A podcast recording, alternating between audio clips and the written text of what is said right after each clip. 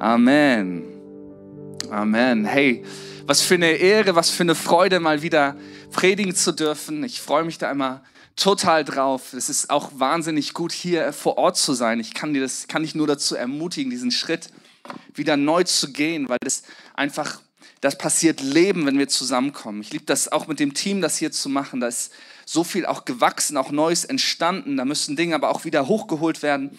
Und, ähm, und ey, aber so wie Christoph letzte Woche gepredigt hat, Pastor Christoph, hat gesagt, ey, für eine Zeit wie diese, auch zu sagen, so, ey, ich fühle mich vielleicht nicht bereit für eine Zeit wie diese, aber mein Gott hat mich geschaffen und gesetzt für eine Zeit wie diese. Ich hab, durfte gestern Abend, ich weiß nicht, ob ein paar von euch das gesehen haben, bei dem Blue Flame Online Stream. Das ist ja so ein, so ein Zusammenschluss von ganz vielen verschiedenen Kirchen, Landeskirchen, freien Gemeinden aus ganz Norddeutschland, die sagen, Mann, wir, wir haben irgendwie, auch wenn wir ganz unterschiedlich sind, eint uns die Sehnsucht danach, dass wir sehen wollen, wie Gott dieses Land verändert, wie Gott, äh, wie Gott Herzen verändert. So, wenn du Profi-Christ bist, dann hast du schon mal das Wort Erweckung gehört. So, wir, wir träumen davon Erweckung. Und das ist nicht irgendwie so ein, so ein weit entferntes spirituelles irgendwas, nicht greifbar, sondern das ist richtig konkret. Das ist dann, wenn Menschen eine Begegnung mit Jesus haben und diese Begegnung ihr Leben komplett verändert. Und, und hey, dazu brauchen wir nicht nur ein paar Kirchen, sondern brauchen wir alle zusammen. Aber das ist nicht nur im großen Bild so, sondern es ist auch so hier vor Ort in Flensburg. Wir brauchen dich. Du wirst gebraucht, da wo du bist in deinem Leben, dass du sagst, hey, das, was Gott mir anvertraut hat, das teile ich mit, meinen, mit meiner Church zusammen, mit meinen Brüdern und Schwestern, würde das jetzt in der Bibel heißen. Wir sagen ja, hey, Kirche besteht aus einem Haufen Freunde, die sich anfeuern, ganze Sache mit Jesus zu machen. Und es ist an der Zeit, einen neuen Schritt zu gehen. Hey, ich habe eine Message heute Morgen auf dem Herzen die ist die Inspiration dafür ist letzte Woche. Da durfte ich Gastgeber im 51-Stufen-Kino sein. Hey, wenn du da gerade bist, dann wink ich dir einmal so rüber. Ich hoffe, ihr habt eine richtig geniale Zeit. Das war auf jeden Fall toll, dort den Leuten zu begegnen. Und ich war im Lobpreis da und ich musste, mir kam ein Vers aus dem Psalm heraus. Und das steht im Psalm 84. Da heißt es, besser ist ein Tag bei dir als tausend andere sonst. Und irgendwie, das ist, manchmal haben wir das, Gott spricht zu uns. Ich bin überzeugt davon, dass Gott dir ganz viel zu sagen hat. Aber er macht das häufig auf kreative Art und Weise. Und, und wie man oft merkt, ey, ist das jetzt nur ein Gedanke oder ist das irgendwie Gottes Reden? Ist das etwas sich ein bisschen anders als sonst anfühlt? Manchmal streift er in so einen Gedanken, aber ich merkte, dieser, dieser Satz, der ließ mich nicht los. Der machte irgendwas mit mir. Und habe ich mich hingesetzt, meine Bibel aufgemacht und ich habe diesen Psalm durchgelesen. Und ich möchte dir den einmal ganz vorlesen. Psalm 81. Da heißt es, ähm, wie schön sind doch deine Wohnungen, allmächtiger Herr. Ich sehne mich von ganzem Herzen, ja, ich verzehre mich vor Verlangen nach den Vorhöfen am Heiligtum des Herrn. Mit Leib und Seele juble ich dem lebendigen Gott zu. Selbst der Spatz hat ein Zuhause gefunden, die Schwalbe ein Nest für sich, wo sie ihre Jungen versteckt hat, nämlich bei deinen Altären, du allmächtiger Herr, mein König und mein Gott. Glücklich zu nennen sind die, sind alle die in deinem Haus wohnen dürfen. Sie werden dich für immer preisen. Glücklich zu nennen ist, wer seine Stärke in dir gefunden hat. Alle die, deren Herz erfüllt ist von dem Wunsch, zu deinem Heiligtum zu pilgern. Durchqueren sie das Tal der Dürre, so wird es durch sie zu einem Ort mit Quellen. Und auch der Herbstregen schenkt dem Tal wieder Fruchtbarkeit. Sie empfangen auf Schritt und Tritt neue Kraft, bis sie dann vor Gott auf dem Berg Zion stehen. Herr, du allmächtiger Gott, höre mein Gebet, schenke mir ein offenes Ohr, du Gott der Nachkommen Jakobs. Achte doch auf unseren König, der uns Schutz bietet. O Gott, ja, blicke wohlwollend auf den, der von dir gesalbt wurde. Und jetzt kommt dieser Vers. Ein Tag in deinen Vorhöfen ist besser als tausend andere sonst. Ich will lieber an der Schwelle stehen im Haus meines Gottes, als dort zu wohnen, wo die Gottlosigkeit herrscht. Denn Gott, der Herr, ist unsere Sonne. Er beschützt uns wie ein Schild. Gnade schenkt der Herr und er lässt uns zu Ehren kommen. Denen, die aufrichtig ihren Weg gehen, enthält er nichts Gutes vor. Allmächtiger Herr, glücklich zu nennen ist der Mensch, der auf dich vertraut. Hey, zieh dir das vielleicht nächste Woche mal rein und mach dir da Satz für Satz bewusst, was für eine Zusage das ist. Und ich hatte diesen Vers im Kopf und ich habe mich gefragt, warte mal, wer hat eigentlich diesen Vers wer hat das eigentlich gesagt? Wer spricht hier eigentlich? Und die Psalmen, das ist eine Sammlung von unterschiedlichsten Liedern und Gedichten zur Ehre Gottes oder manchmal auch drückt König David, das ist einer der Autoren, er drückt seinen Schmerz aus und sucht immer wieder seinen Schutz, seine Hilfe bei Gott. Und ich dachte, wer liest das hier? Wer sagt das eigentlich? Wer singt das eigentlich? Weil das wird uns zeigen, was dahinter steckt. Meine Message heute Morgen habe ich genannt, besser ist das. Und der Untertitel ist an der Schwelle zum Erfolg.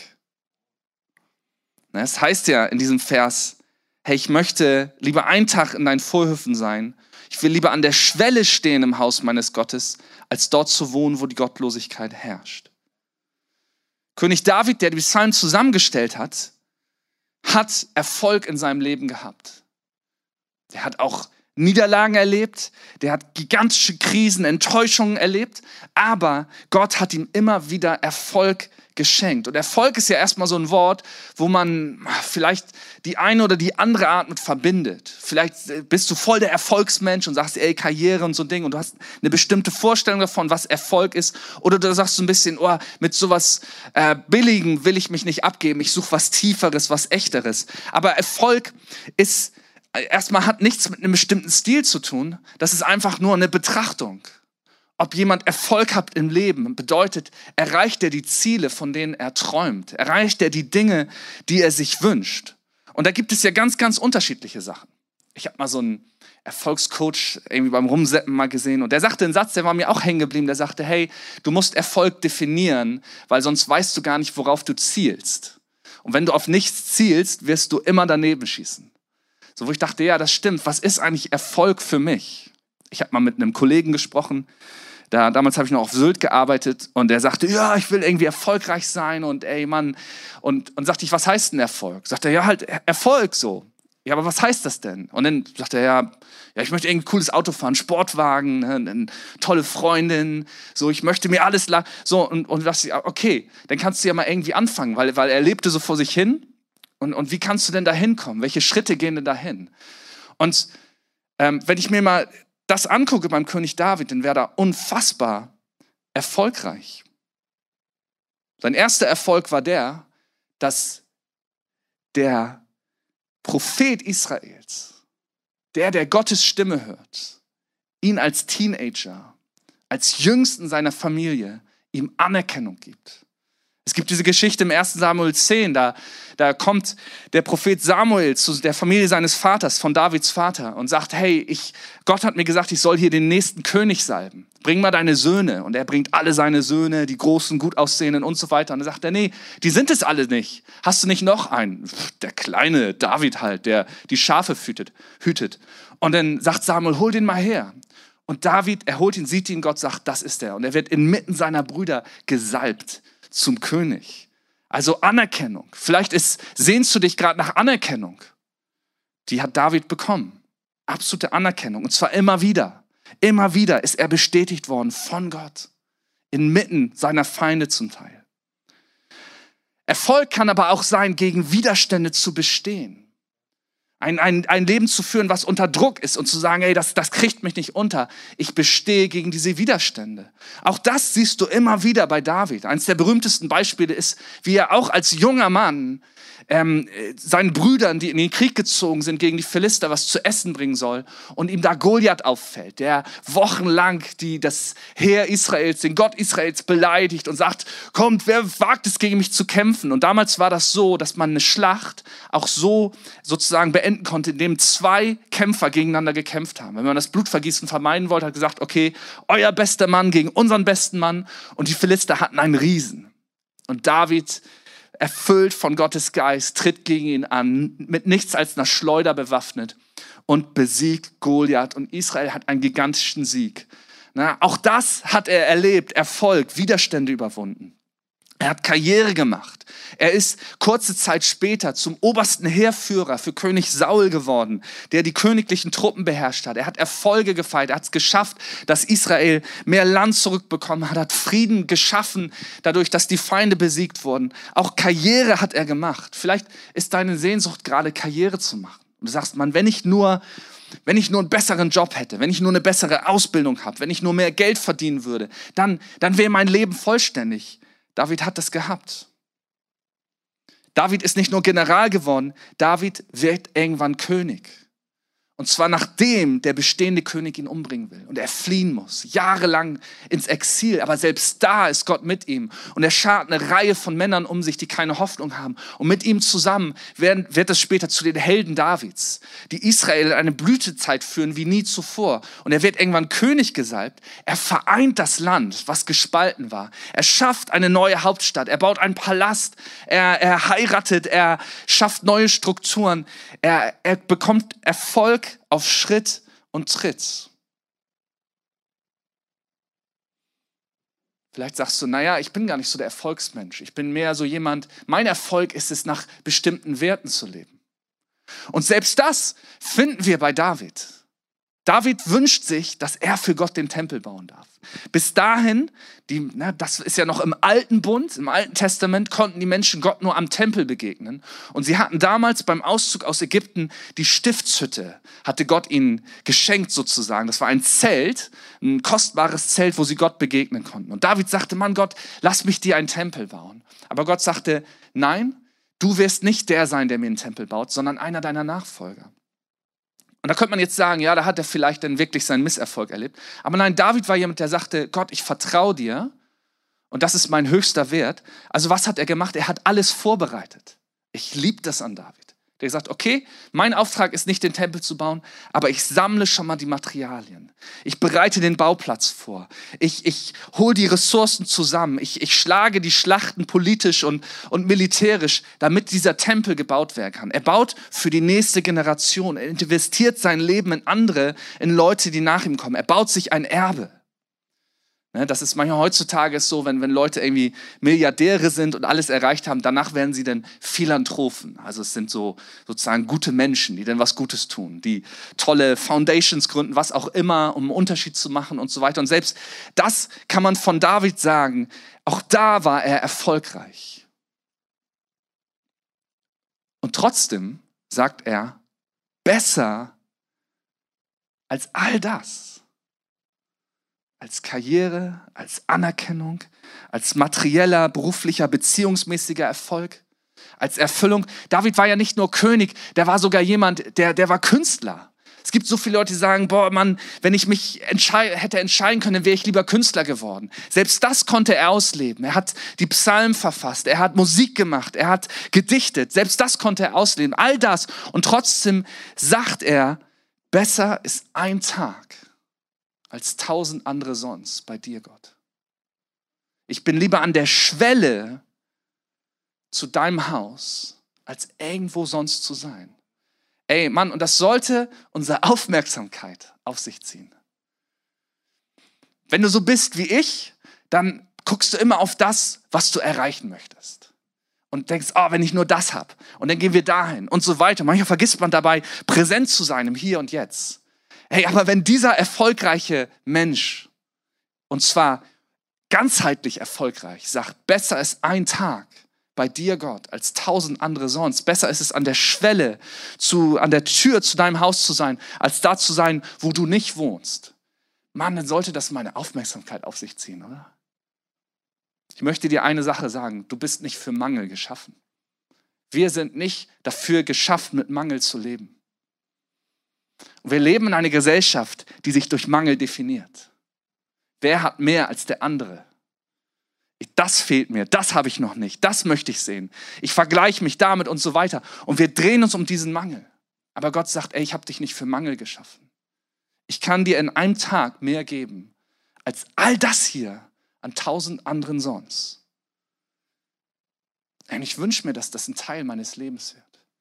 Dass meine Begegnungen mit Gott so tief sind, so lebensspenden sind, dass ich das sagen kann, wie David.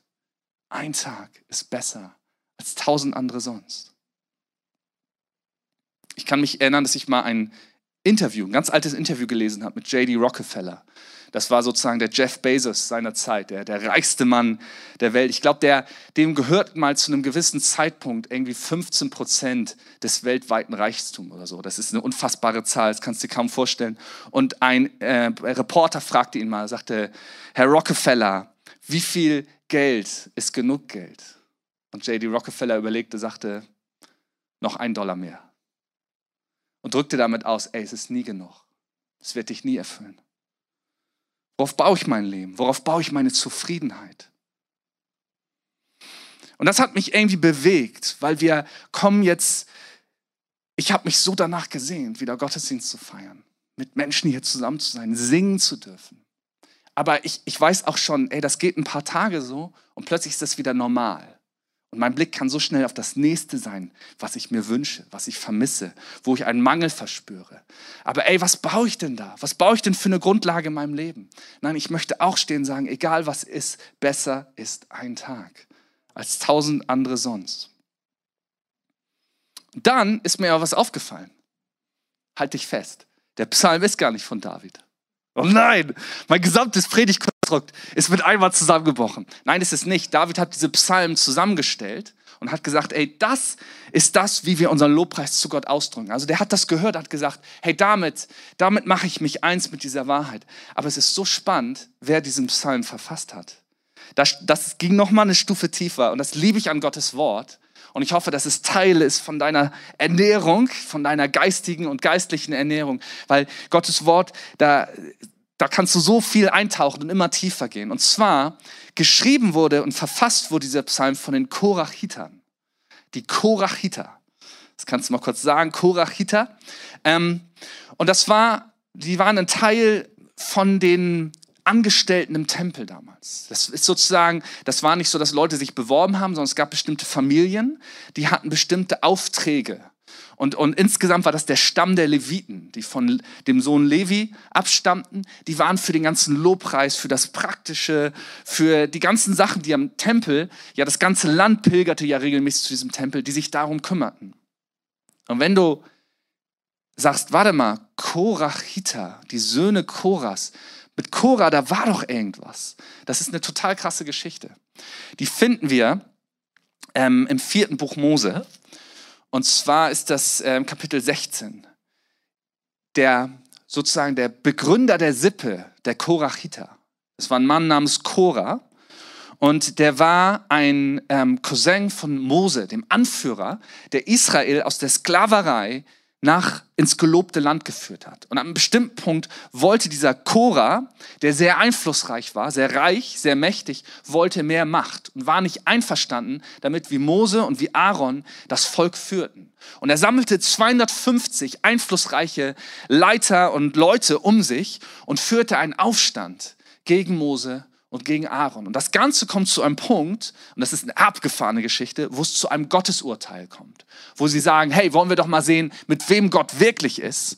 Und, und denn auf der einen Seite sind Aaron und Mose und die Leute, die sich zu ihnen stellen. Auf der anderen Seite ist dieser Chora mit, seinen, mit den Aufrührern. Und es passiert was Unfassbares, ein Erdbeben geschieht. Die Erde öffnet sich und diese ganzen Anführer werden von der Erde verschlungen. Und da gibt es einen Satz da, die Kinder Koras starben nicht.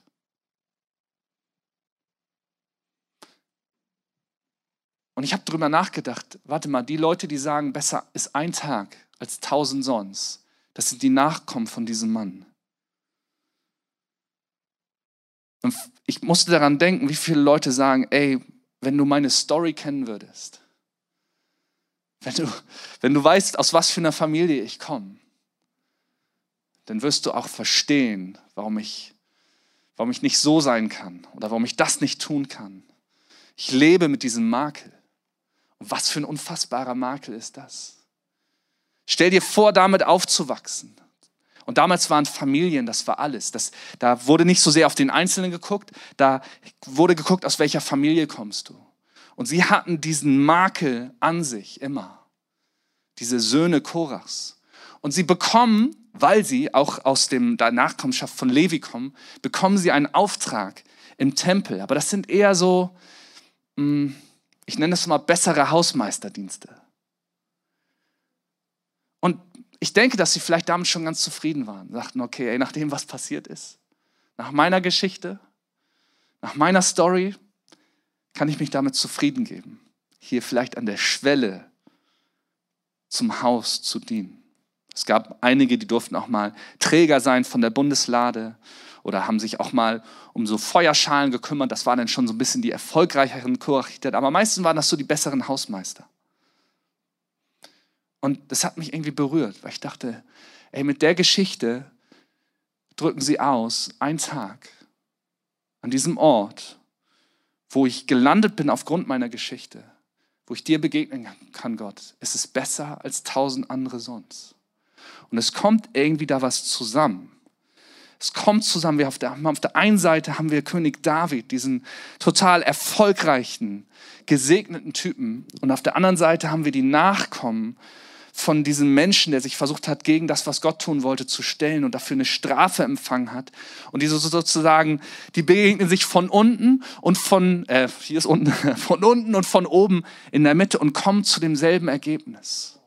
Die kommen zu demselben Ergebnis, dass ein Tag, ein Tag in der Gegenwart Gottes besser ist als tausend sonst. Und zwar tausend großartige Tage oder auch tausend fürchterliche Tage. Und ich möchte heute Morgen sagen, hey, wenn du, egal aus welcher Richtung du kommst, vielleicht heute Morgen sagst, Mann, mein Leben ist gut, ich brauche nichts. Oder du sagst, ey, ich, ich bin am Ende, ich kann nicht mehr. Ein Tag bei Gott in seinem Haus ist besser als tausend sonst. Und dann muss ich drüber nachdenken, hey, wie komme ich dahin?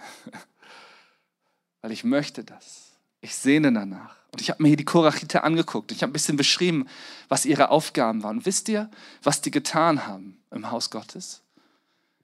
Die haben einfach nur gedient. Mit ihrer Story, mit dem, was ihnen anvertraut wurde, haben die gesagt, das nehmen wir jetzt und wir dienen im Hause Gottes damit. Das, was mir anvertraut wurde, das nehme ich und damit diene ich, egal was meine Story ist.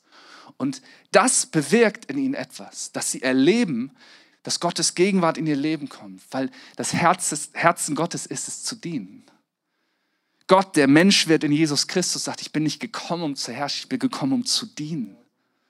Ich bin gekommen, um zu dienen. Er wäscht die Füße seiner Jünger, um ihnen das deutlich zu machen. Sagt, das ist, das ist der Ort, wo Gottes Gegenwart Präsenz ist. Da, wo Leute bereit sind zu dienen. Und die Korachite haben das getan und in diesem Dienen haben sie dieses Geheimnis entdeckt. Haben sie entdeckt, boah, besser ist ein Tag, besser ist ein Tag an der Schwelle mit Gott als tausend andere sonst.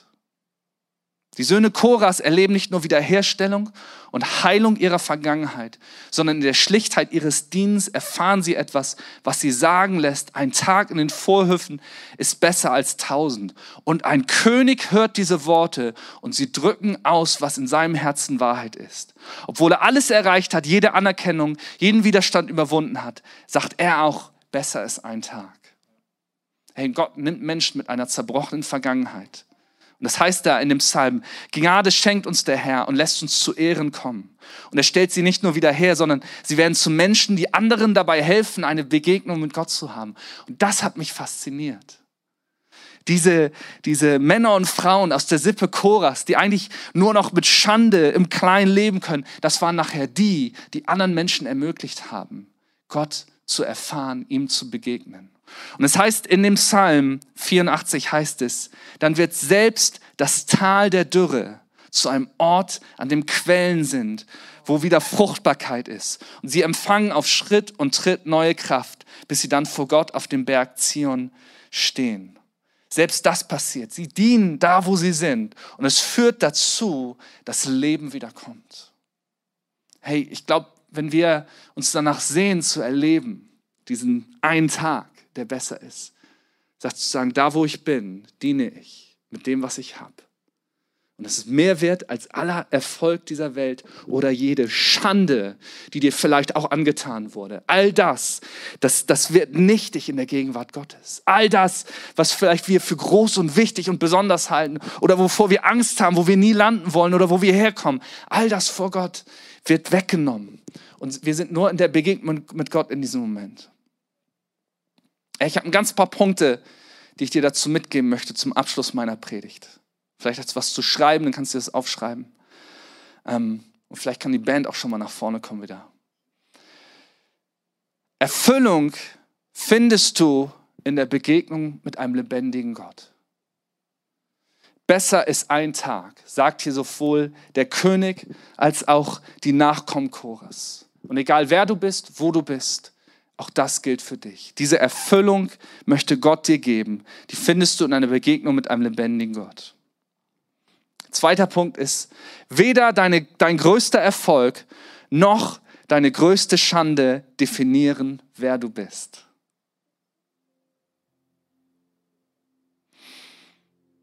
Noch ein Punkt, den ich habe, den habt ihr da oben nicht, weil ich mir den während des Lobpreises noch dazu geschrieben habe. Du bist nicht für Mangel geschaffen, sondern für Überfluss. Selbst wenn du durch das Tal der Dürre geht, möchte dich Gott so segnen, dass Überfluss, dass deine Umgebung fruchtbar macht. Und manchmal sagen wir, hey, da wo ich bin, da muss ich weg. Und Gott sagt, nein, da wo du bist, da muss ich hin. Denn du bist nicht für Mangel geschaffen, sondern für Überfluss. Und überall da, wo der Teufel deinen Blick auf empfundenen Mangel richten will, will er rauben, stehlen und zerstören. Und Gott sagt, ey, ich möchte dir begegnen. Noch zwei Punkte. Es ist nicht zu spät. Ein Tag kann tausend wettmachen. Und das hat mich berührt hier dran. Weil manchmal denkt man, ey, jetzt ist es zu spät. Ich habe die falschen Entscheidungen getroffen oder das Leben hat mir falsch zugespielt. Aber tausend Tage, ein Tag, nur ein Tag, eine Begegnung. Es ist nicht zu spät. Und mein letzter Punkt ist, in Gottes Haus zu dienen, ist die höchste Berufung. Ob du ein König oder ein Bettler bist. Weil das ist der Ort, wo er uns begegnet. Ein Tag in deinen Vorhöfen ist besser als tausend andere sonst. Ich will lieber an der Schwelle stehen im Haus meines Gottes, als dort zu wohnen, wo die Gottlosigkeit herrscht. Ich möchte dir zusagen, steh wieder auf, da wo du bist. Steh wieder auf. Lass dich nicht, lass dich nicht abstempeln. Lass dich nicht ablenken von Dingen, die dir rauben wollen, was Gott dir geben möchte. Und vielleicht ist das auch neu für dich und du sagst, ein Tag, wie, was heißt, was bedeutet das? Wisst ihr, es war ein Tag, es war ein Moment, in dem der Gott, der Himmel und Erde geschaffen hat, der ist Mensch geworden in Jesus Christus. Und an einem Tag hat er gesagt, Vater, hier bin ich all das, was deine Kinder von dir trennt, was dich von Gott trennt, was mich von Gott trennt, das trage ich. Das trage ich und er ist ans Kreuz gegangen und hat sein Leben für uns gegeben. Und er sagt, er lädt dich ein. Er lädt dich ein, dass du ihm sein Leben gibst. Und er sagt, ey, wenn du mir dein Leben gibst, das ist nicht etwas, was du verlierst, sondern dann schenke ich dir Leben dafür. Die Bibel sagt, dass wir wenn wir mit dem Herzen glauben, mit dem Mund bekennen, genau an das, dass Jesus Gottes Sohn ist, dass er gestorben ist, dass er auferstanden ist, dass er für meine Sünde und Schuld gestorben ist und ich Freiheit, Vergebung, Hoffnung, Hoffnung der Herrlichkeit, Hoffnung auf Ewigkeit habe, dann wirst du gerettet werden. Und ich möchte dich einladen dazu heute Morgen. Und vielleicht machst du es zum ersten Mal, aber vielleicht betest du es auch mit und sagst, ich möchte da wieder hin, wo ich sagen kann, ein Tag Gott bei dir ist besser als tausend andere sonst. Und ich werde jetzt beten, du darfst gern mitbeten. Und ich lade dich dazu ein, dein Herz neu aufzumachen. Jesus, wir machen hier uns eins, egal wo wir sind, ob wir uns sicher fühlen oder ob wir uns unsicher fühlen, ob wir Überfluss erleben oder ob wir unseren Blick auf Mangel richten und wir sagen, Gott, ein Tag bei dir ist besser als tausend sonst. Und Gott, wir sagen, wir vertrauen dir und glauben dir, weil du es gezeigt hast in deinem Sohn Jesus Christus. Und heute Morgen bekenne ich zum ersten Mal oder wieder, Jesus, du bist Gottes Sohn. Und ich glaube an dich. Und ich brauche dich als mein Retter, als mein Messias, als der Christus, der gekreuzigte, der nicht nur für mich gestorben ist, sondern auferstanden ist. Und ich stelle mich heute Morgen neu auf diese Hoffnung, dass ich ein Kind Gottes bin und es mir gilt und du es mir nicht vorenthältst, mir zu begegnen, an jedem Tag neu. Gott segne dich. Amen. Weil du bist, wer du bist, lob meine Seele dich.